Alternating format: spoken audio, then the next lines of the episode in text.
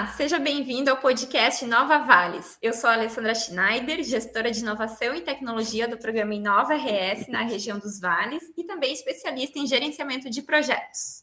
Olá, eu sou a Darliane Silva, doutora em ciência e atualmente atuo como gestora de inovação e tecnologia do programa Inova Região dos Vales.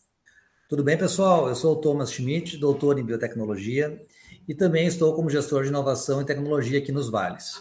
O objetivo desse podcast é comunicar de maneira simples a importância do desenvolvimento do ecossistema de inovação e suas ações através do programa Inova RS na região dos vales. O programa Inova RS é promovido pela Secretaria de Inovação, Ciência e Tecnologia do Rio Grande do Sul e tem como objetivo tornar o Rio Grande do Sul referência global em inovação como estratégia de desenvolvimento local.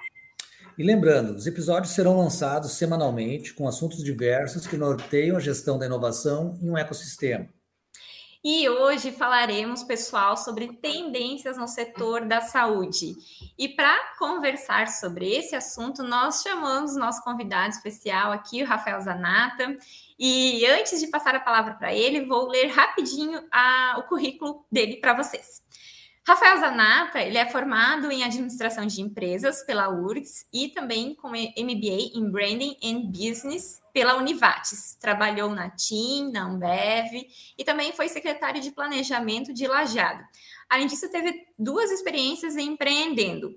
Atualmente é head do Vibe, que é um hub de inovação da Unimed VTRP, e além disso, também é membro do nosso comitê técnico aqui do programa Inova RS e diretor da pasta de inovação e tecnologia na CIL. Vamos conversar um pouquinho, Rafael?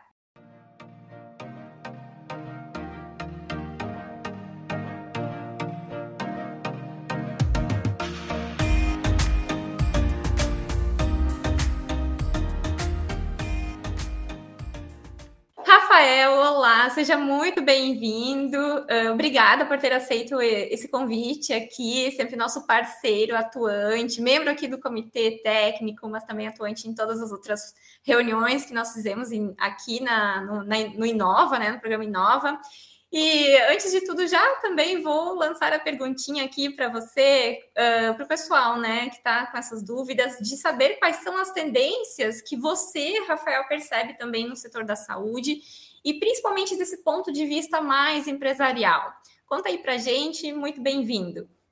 Olá, pessoal, muito obrigado pelo convite. Antes de mais nada, agradecer o convite, né? É sempre um prazer poder participar desses, desses momentos de discussão que na, na prática são, são momentos que a gente consegue pensar, refletir um pouco mais até sobre o trabalho que a gente vem desenvolvendo e como a, a área da gente de, de atuação vem, vem, se, vem, vem crescendo. Uh, tendências, né? Vamos, vamos, parece, acaba sendo muito ampla essa, essa pergunta, assim, no, no, no início, pelo ponto de vista até da, da pandemia que a gente está passando ainda, né? Mas que agora vem enfraquecendo um pouquinho, graças a Deus, mas ela deixou inúmeras lições, se a gente for olhar assim a maneira como a gente precisa cuidar um pouco mais da, das nossas estruturas e ter uma respostas mais rápidas, muitas vezes, uh, a questões que, que, a gente muitas vezes não consegue prever. Então, aquela questão, quando fala de empresas, né, de ter a coisa toda muito regradinha, tudo prontinho, né, pronto para receber, a gente já percebe que não vai acontecer, a gente percebe também uh, muitas startups surgindo dentro da área da saúde, muitos projetos acontecendo que mudam um pouco a dinâmica de como as coisas uh, acontecem, né? Então, assim, muitas coisas que eram muito padronizadas, assim, agora tem uh, novas iniciativas que entram no meio desse, desse, desse processo, e eu falo aqui, muitas vezes vocês vão me escutar falando de startups, mas não necessariamente startups, podem ser projetos também de organizações que acabam entrando, mas que funcionam nessa dinâmica de startup, de, de agir rápido, né, construir logo algumas coisas. Uh, o que eu percebo na, na, nas empresas, assim, é a gente começar a olhar cada vez mais para a saúde e não para a doença, né, então, assim, as estruturas de saúde até pouco tempo atrás, por mais que dissessem que uh, cuidavam da saúde, o foco sempre era muito na doença, né? Então, na internação, quando acontecia alguma coisa, tu precisava ter uma estrutura ali pronta para atuar e, e, e, resolver aquilo, né? Querendo ou não, o paciente está ali uh, com, com, com, dor, com, passando por alguma necessidade, tu precisa resolver isso muito rápido.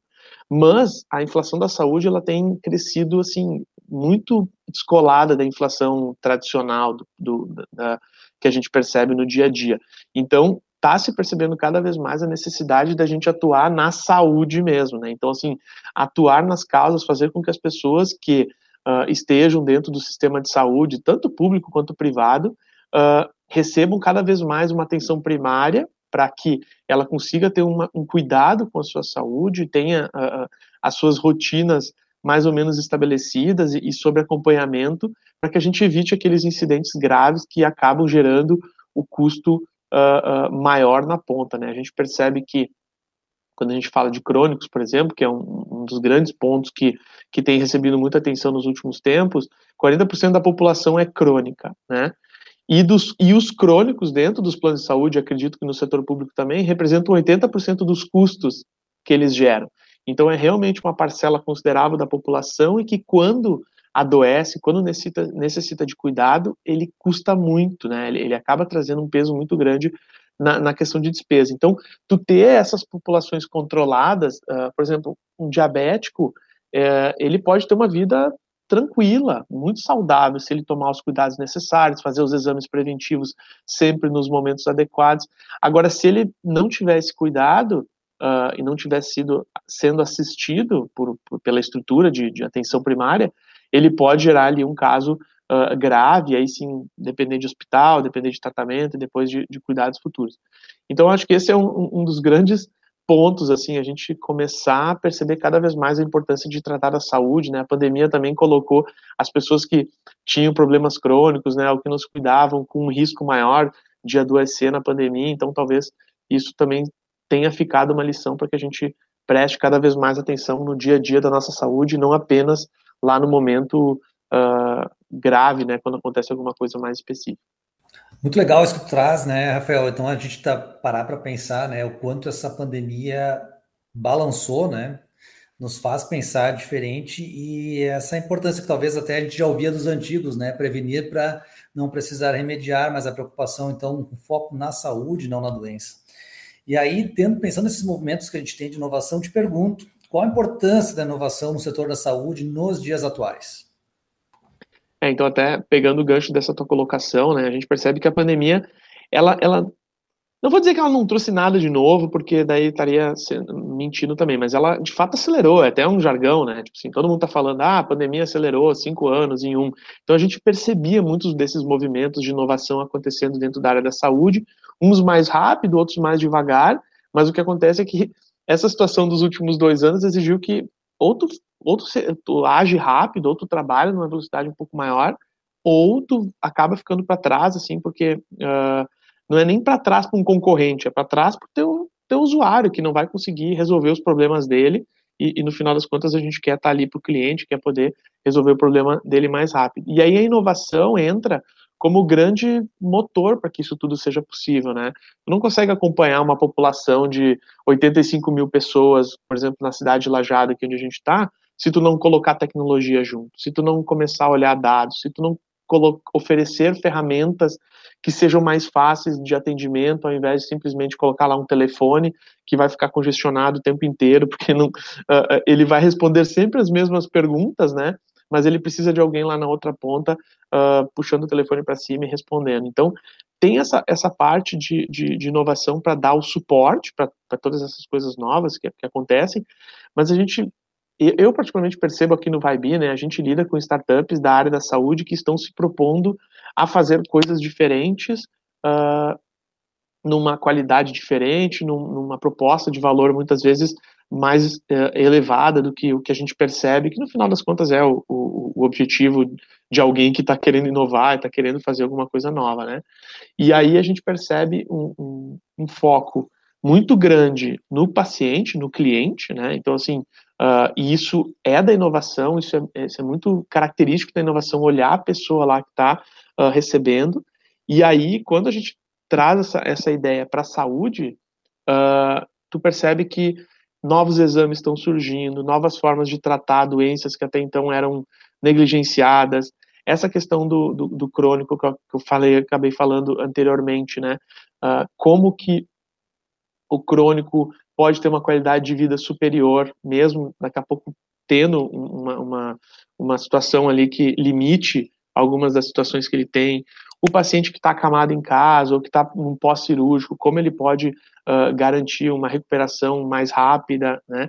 Então, tem, tem muita coisa que está começando a surgir a partir da inovação, porque a gente começa a colocar o cliente no centro começa a entender quais são as demandas de fato dele, né? A inovação está querendo buscar a, a, quebra de paradigmas, né? Então, assim, parar de, de olhar simplesmente o que eu quero fazer ou do, da, da, perspectiva uh, da, da instituição de saúde ou da empresa tradicional, mas sim do que, que vai gerar valor para o cliente, para o usuário lá na ponta e como ele pode ser influenciado com isso, né?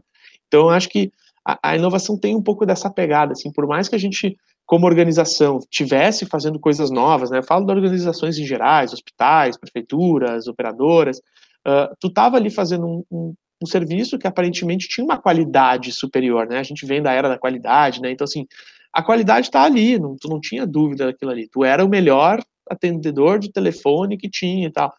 Mas a, até quanto isso está sendo relevante lá na ponta para o cliente? Então, uh, essa, esse ponto da, da inovação traz essa pegada de botar o cliente no centro e entender qual é a jornada dele e como eu posso ser realmente uh, importante para resolver os problemas que ele está enfrentando.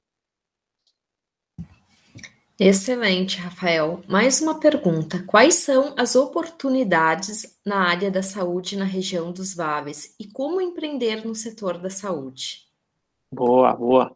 Vou até dividir em duas essa pergunta, porque eu acho que uh, são, são aspectos até que va valem falas diferentes. Então, eu acho que aqui a região dos vales, acho que ela vem numa pegada muito interessante com, com as suas estruturas que estão sendo colocadas, né? Então, tu percebe os hospitais buscando acreditações que garantem uh, uh, novos níveis de, de, de, de, qualidade sendo oferecidos, então uh, manda um sinal para a sociedade que nós estamos preocupados em não apenas oferecer atendimento, mas oferecer atendimento qualificado, e essas certificações normalmente exigem a adoção de novas tecnologias, então, uh, para ser possível fazer aquilo, então tem sistemas e tem um monte de situações que precisam ser avaliadas, e eu, eu sempre digo, são, são oportunidades que a gente pode testar nas nossas instituições aqui, mas que valem para o Brasil inteiro, muitas vezes. Então, o que, na verdade, é a busca, né, que essas novas startups, essas novas empresas, elas devem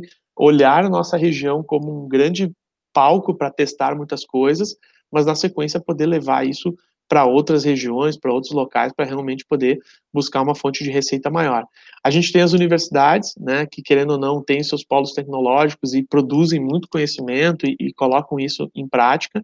A gente começa a ver uh, iniciativas dentro da sociedade falando de inovação, falando e a saúde acaba sendo uma temática que está sempre presente. Então, o Promove Lajado fala disso, uh, o, as iniciativas de inovação que estão nascendo agora na região de Santa Cruz também colocam a saúde como um pilar importante de desenvolvimento. Então, eu acho que aqui a gente tem muito boas estruturas. A própria Unimed, o Vaibi, acaba sendo um impulsionador, né? Porque a gente quer que novas startups, novas soluções na área da saúde acabam acontecendo. Então, utilizar essa região que a gente tem, que é muito rica e tem esses atores importantes, para começar a criar novas soluções, mas, de novo, olhar nossa região como um, um, um palco para testar coisas, né? Então, assim, avaliar quais são os problemas que acontecem aqui e se repetem uh, Brasil afora, para que essas soluções sejam realmente soluções que possam ser escaláveis e realmente trazer renda para nossa região através de, de novos clientes e coisas assim,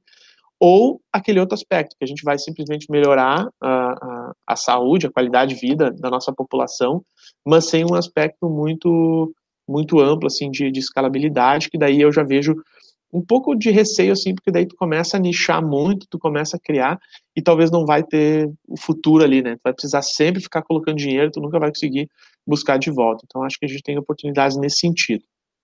E a segunda parte da pergunta, que é como empreender no setor da saúde, agora Uh, o Vibe fez um ano em julho, então a gente está um pouco mais de um ano em atividades e, e, a gente percebe, escutando também no Tecnovatos, no Tecnonisc, né, uh, o setor da saúde ele, ele tem suas peculiaridades para empreender, né? Ele tem vários órgãos reguladores, querendo ou não, a gente está lidando com a saúde das pessoas, então isso também impacta. Tu não pode, se teu MVP dá errado, talvez isso significa uh, uh, uma pessoa vai passar muito mal ou pode, sei lá, morrer, né?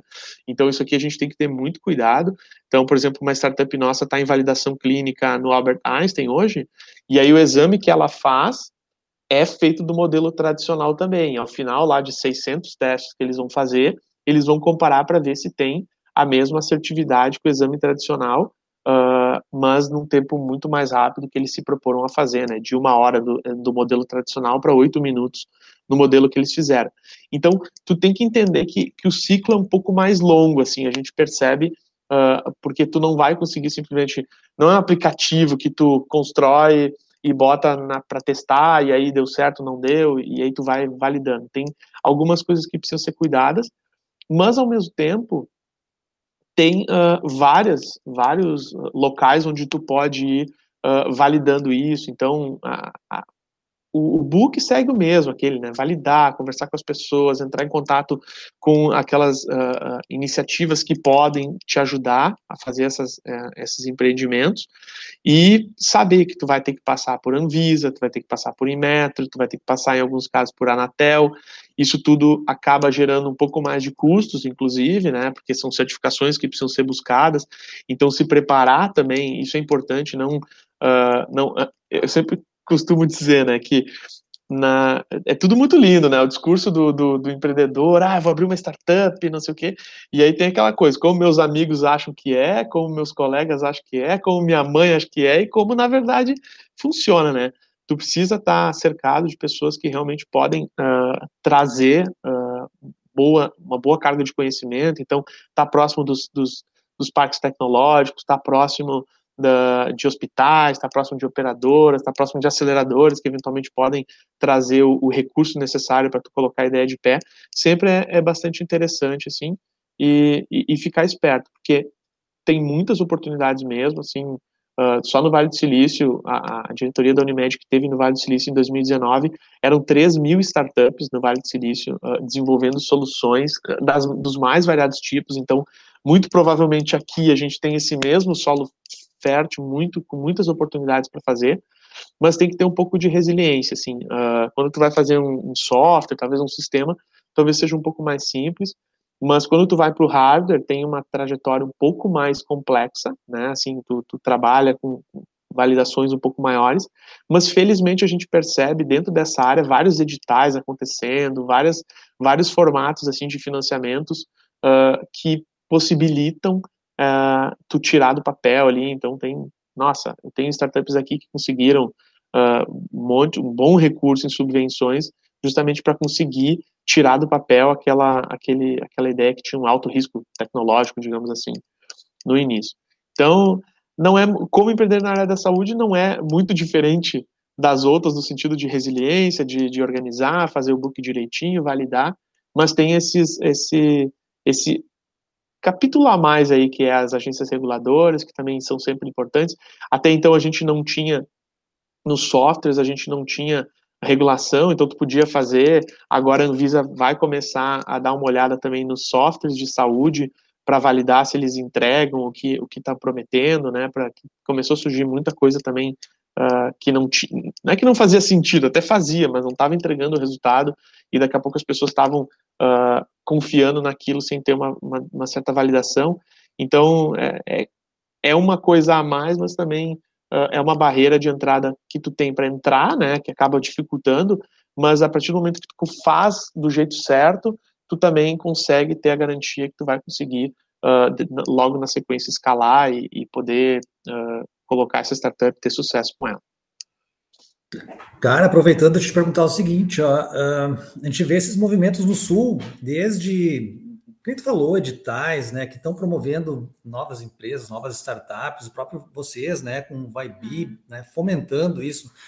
Uh, eu me lembro que durante o levantamento no Inova, bem preliminar que a gente estava fazendo, mas junto com os grupos de trabalho, para elencar a saúde como setor, a gente viu que as startups elas estão concentradas mais no, no, na região central e sudeste do país. Né? Então, até se puder validar ou confirmar isso para a gente, se nós, né, nós tava, tinha isso dali. Hoje tu já nota que já começa essa descentralização por esses movimentos, ou é tendência, ou nós ainda estamos né, uh, uh, um pouco buscando tá, tá, se equiparar essa, esses movimentos regionais, ou assim, ter, ter o que está acontecendo na, na, em outros locais do país? É, eu acho que a região do Sudeste vai ser sempre muito forte, né? São Paulo, por si só, tem muita aceleradora, tem muito hub de inovação, tem muito empreendedor, tem muita gente morando lá, né? Que é automaticamente boas universidades, uma alta concentração de, de pessoas pensando negócios, né? Então, acho que vai ser, uh, por um bom tempo ainda, um bom, um, um bom catalisador. Minas Gerais está muito forte também, principalmente na área da saúde, a gente percebe bastante startups vindas de lá, Uh, a gente tem aqui no Vibe sempre duas ou três que são de BH ou ali da região que acabam trabalhando porque realmente tem um potencial muito grande. E na sequência a gente percebe o Rio Grande do Sul, Santa Catarina ali uh, crescendo. Eu acho que o Rio Grande do Sul ficou para trás um pouco porque não, não deu a devida atenção que esse tema merecia há, sei lá, 5, 10 anos atrás, quando esses estados estavam uh, já falando nisso, quando as, as iniciativas empresariais já estavam acontecendo. Uh, a boa notícia, que eu acredito, é que a gente não vai precisar levar o mesmo tempo que eles levaram para chegar no, no, patamar. Então, as coisas estão mais rápidas. Então, se a gente conseguir pegar os bons casos que eles tiveram lá e, e fazer um benchmark bacana, adequar isso para a nossa realidade, porque também não adianta só copiar, né? Tipo assim, tem que, tem que ver o que, que faz sentido para nossa região, onde a gente consegue realmente ter um fator de diferenciação, porque uh, é mais fácil copiar, é mais fácil uh, uh, achar que ah, o cara lá deu certo fazendo isso, mas é entender quais foram os fatores que propiciaram aquela região ter aquilo. Né? A gente percebe algumas pequenas cidades que viraram polo em alguma coisa e diz assim, ah, se eles conseguiram, a gente também não consegue. Mas não olha quais foram os fatores que propiciaram aquilo. Às vezes é uma mega empresa jogando milhões todo ano para fazer aquilo e tu não vai conseguir replicar isso na tua cidade, né? Ah, mas eu tenho parque, mas eu tenho. Bom, mas aquela fonte de financiamento quase sem fim, tu não tem, então uh, prejudica. Mas sempre tem algum, algum espaço. A gente tem uma qualidade de vida incrível aqui, então uh, a, esse é um ponto para mim muito forte para tu conseguir atrair novas pessoas que estão buscando uma, uma qualidade de vida um pouco mais elevada, diferente dos grandes centros, e que automaticamente, se eles estão pensando em negócios para o Brasil inteiro, para o mundo inteiro, que é o, o, o, objetivo de uma startup, tu não precisa, tu, tu tá menos à mercê do local onde tu tá, sabe? O problema é se tu, por isso que eu, eu sou muito favorável da gente uh, fortalecer essa questão das startups, porque se tu precisar fazer um pitch em São Paulo, tu pega um avião e tu vai, é dois toques, sabe? Mas tu não precisa ter a, a empresa lá. Agora, se eu quero ter uma padaria, se eu quero ter não sei o quê, se eu quero ter uma, depende até da indústria que tu tá, tu precisa geograficamente estar muito bem localizado. Então, uh, isso que eu acho. Então, a, a, partir do momento que a gente conseguir formar cada vez mais uma, uma mão de obra interessante e ter oportunidade para essa mão de obra recém-formada, uh, é legal. Eu escuto muitas pessoas falando, ah, a região não tem mão de obra suficiente, a gente tem que treinar as pessoas e tal. Só que se a gente treinar elas, criar cursos incríveis, na Unisc, na Univates, coisa assim, e não tiver oportunidade para esse momento que elas estão se qualificando, ou logo no momento que elas saírem, é, é, é, pra, é, óbvio que elas vão encontrar essas oportunidades em outros locais. Então as coisas têm que andar junto. Não dá para achar que tu vai uh, criar agora mil cientistas da computação e que eles vão ficar esperando as novas startups surgirem ou as áreas uh, das grandes empresas criarem setores de transformação digital para abraçar isso tudo. Então as coisas vão ter que andar um pouco em conjunto mas eu acredito que essas aceleradoras que estão surgindo, fundos de investimento que começam a olhar para nossa região, uh, novos hubs de inovação, a pegada dos parques tecnológicos, olhando mais para negócio, né?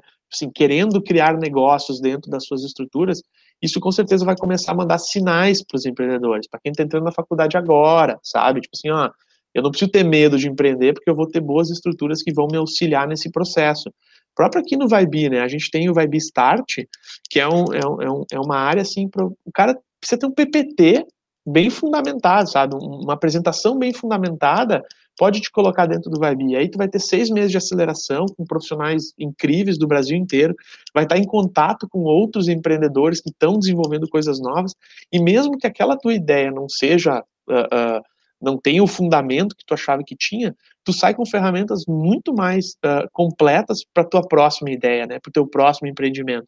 Então, a partir do momento que a gente começa a, a criar mais dessas estruturas, e eu vejo uh, que isso está começando a acontecer, não só na área da saúde, mas em outras áreas, tu começa a fortalecer essa, essa veia empreendedora da região, que aí, assim, é inevitável, assim, depois que tu te apaixona pelo tema, assim, é muito difícil tu sair, e mesmo que tu não vá ser um empreendedor, tu vai ser um, um colaborador muito mais completo para auxiliar uh, organizações já tradicionais, por exemplo, a fazer essa virada para poder continuar no mercado sendo relevante.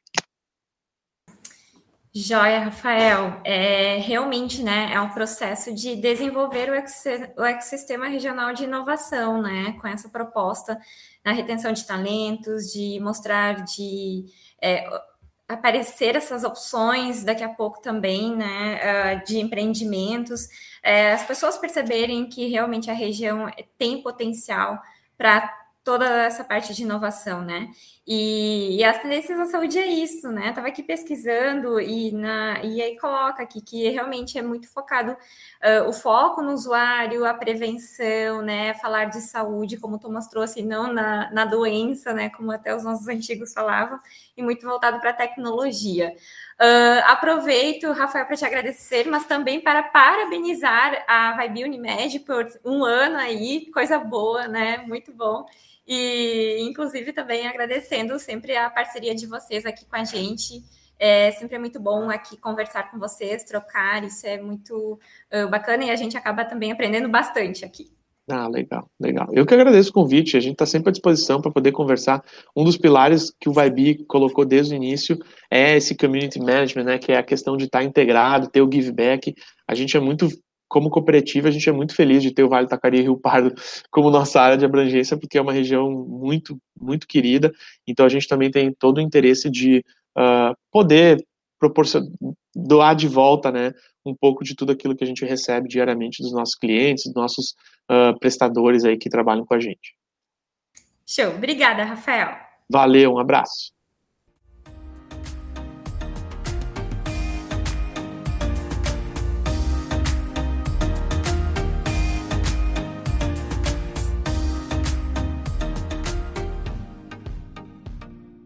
E assim vamos encerrando mais um episódio do podcast Nova Vales.